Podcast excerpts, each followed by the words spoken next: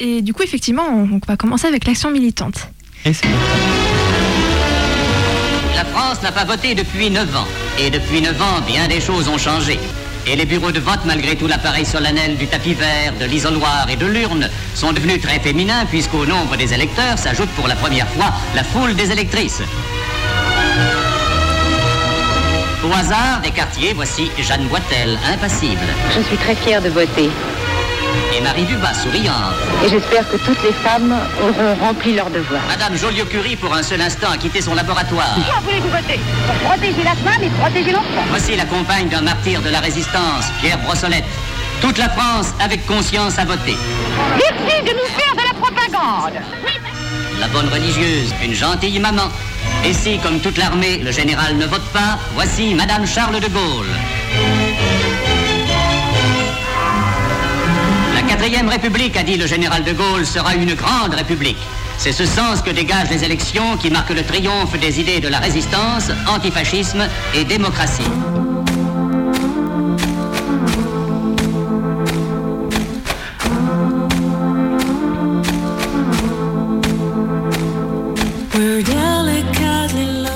En 1944, et par une ordonnance signée le 21 avril à Alger, le droit de vote est concédé aux femmes françaises résidant en métropole. Malgré ce que dit le général de Gaulle sur la 4ème République, l'antifascisme et la démocratie, ce qui est une victoire politique d'envergure pour les femmes blanches françaises, ne l'est pas pour les femmes des États colonisés. L'ordre colonial, bien au contraire, contribue depuis des années à subvertir les rapports sociaux de l'Afrique précoloniale et à refuser aux femmes africaines la place importante qui leur était jusque-là donnée par le biais du matriarcat et du système matrilinéaire de transmission des droits. Lorsqu'en 1944, le droit de vote est accordé aux femmes françaises de métropole, le gouverneur général Cournari, dans un télégramme au commissaire des colonies, exprime sa réticence à laisser les femmes sénégalaises accéder au scrutin sous prétexte qu'elles ne seraient pas assez évoluées et surtout qu'il ne faut pas que soit répété L'erreur politique commise par les hommes de 1848, lorsqu'ils ont accordé en bloc aux indigènes de nos établissements du Sénégal le même droit de suffrage qu'aux Français de la métropole.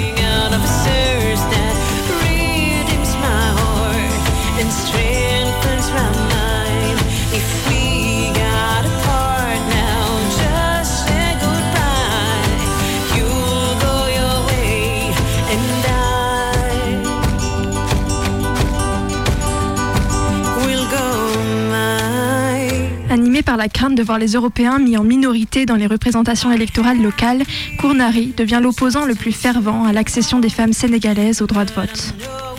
Les autochtones affirment une tendance de plus en plus nette à faire prédominer leur propre point de vue dans les affaires publiques. Quand ils participent aux élections, l'autochtone ne vote généralement que pour un Africain. Et si certaines catégories de sujets français se trouvent unies à des citoyens pour former un collège électoral, les voix des sujets, alliées à celles des citoyens autochtones, iront à coup sûr aux candidats africains.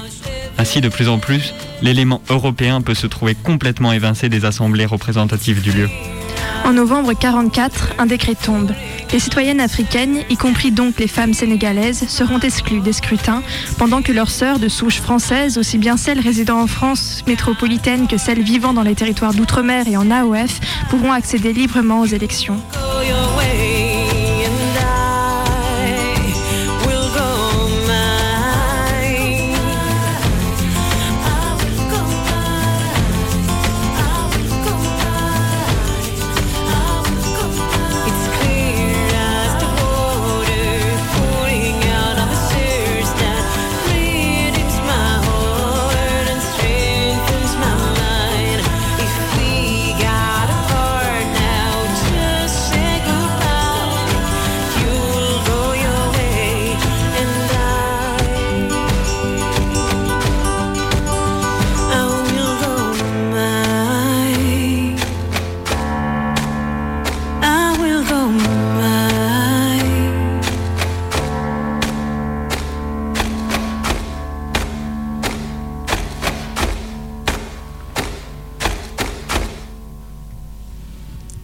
Le décret interdisant le droit de vote aux Sénégalaises soulève un vent d'attaques et de revendications musclées contre l'autorité coloniale. Intellectuels et hommes politiques africains commencent à s'émouvoir de l'absence de droits politiques des femmes dites autochtones et lient à la campagne naissante pour le vote des Sénégalaises aux idées nationalistes. À leur tête, Lamine Gueye, leader de la Fédération socialiste SFIO du Sénégal. Reconnue par l'histoire comme la figure fer de lance de l'accession des femmes sénégalaises au droit de vote, Lamine Gaye n'est pourtant pas seule dans ce combat, bien au contraire. Il est secondé, comme il l'a été dans son accession à la sphère politique en devenant le premier maire noir de Saint-Louis, par sa cousine, Soukenia Konaré. On dit que derrière chaque leader politique, il y a une femme. Soukenia Konaré est la femme dans l'ombre de Lamine Gaye. C'est elle qui mobilisa l'électorat féminin à un moment de l'histoire politique du Sénégal jugé décisif et où l'élite africaine exigeait d'assumer le pouvoir politique en lieu et place des Européens. Tous les ténors de l'arène politique de Saint-Louis cherchèrent à collaborer avec elle. En 1930 déjà, elle s'adressait à son cousin dans ces termes Si tu es le digne descendant de Bakar Wali Gay, tu ne devrais pas avoir peur. Si tu recules, donne-moi ta place et tu verras comment une femme se conduit. To the sea, drown away my pain. I got lost and I breathed in a wildflower's plain. I feel amazed and strong. I know where I belong. Everything is clear. Everything's right here.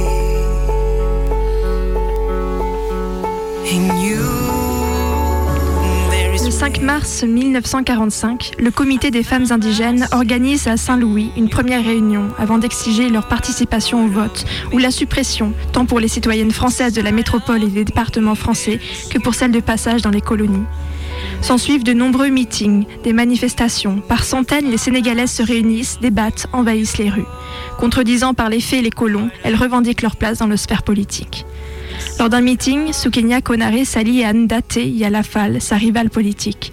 L'union des deux femmes antagonistes sur la question du droit de vote féminin clame au pays l'union totale des femmes sénégalaises dans leurs protestations. L'atmosphère est électrique. Les agents de sûreté espionnent les faits et gestes de la population et en informent les autorités. Dans un courrier des services de renseignement de Kaolac, les informateurs font état du vif mécontentement de la population et de menaces proférées par les manifestantes. Au cas où elles n'obtiendraient pas satisfaction par la voie légale, les Sénégalaises se disent prêtes à empêcher par tous les moyens, par la violence si nécessaire, les femmes blanches d'aller voter.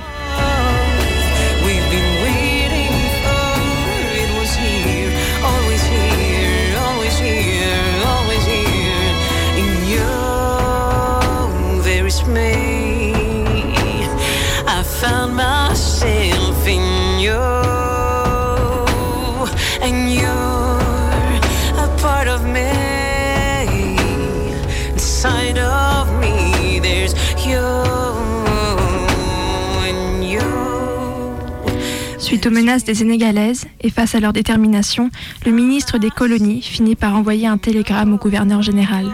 Si une menace de violence se précisait, et s'il apparaissait que l'emploi de la violence fut inévitable, vous devriez, sous votre responsabilité, apprécier l'opportunité d'accorder ou non, en dernière analyse, le droit de vote. En définitive, la solution est entre vos mains. Après cet échange, le gouverneur général de l'AOF finit par donner son accord sur le droit de vote des femmes sénégalaises. Le 17 avril est annulé le décret interdisant aux Sénégalaises de voter. Drops on the pine, somewhere a light far off shines, a rose today. Lamine Gaye, du fait de son engagement auprès des femmes, bénéficiera, avec d'autres hommes, d'importantes retombées politiques positives pour lui et pour le SFIO. Les noms de Soukenia Konaré et de Nate Yalafol seront à peine mentionnés dans les récits de cette victoire, et les noms de toutes les autres sont à jamais tombés dans l'oubli. Et pourtant, ce sont bien les femmes sénégalaises qui ont arraché par la force au pouvoir colonial leur droit de vote. Ce sont bien elles qui ont, élevé leur voix et ont su se faire entendre.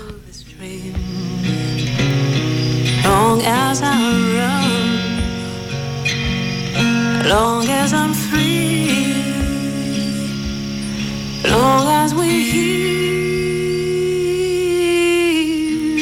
dance with me, dance with me.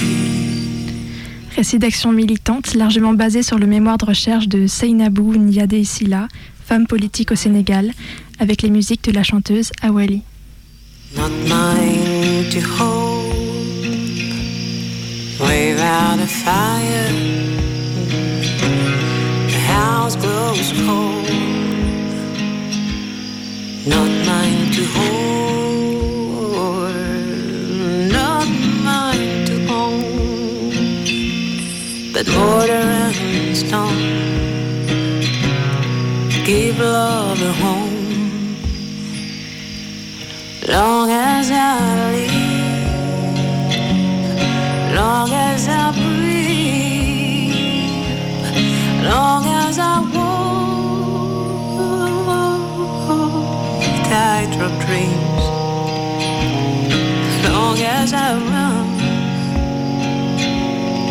long